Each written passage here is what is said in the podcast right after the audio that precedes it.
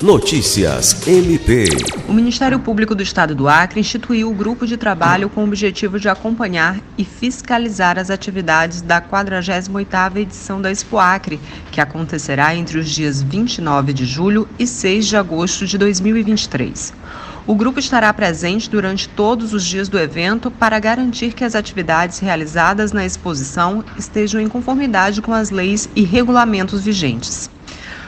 Coordenado pelo promotor de justiça Luiz Henrique Correia Rolim, a equipe será composta também por outros promotores de justiça que atuam em áreas como defesa da saúde, defesa do consumidor, defesa do meio ambiente, defesa da criança e do adolescente, entre outras áreas estratégicas.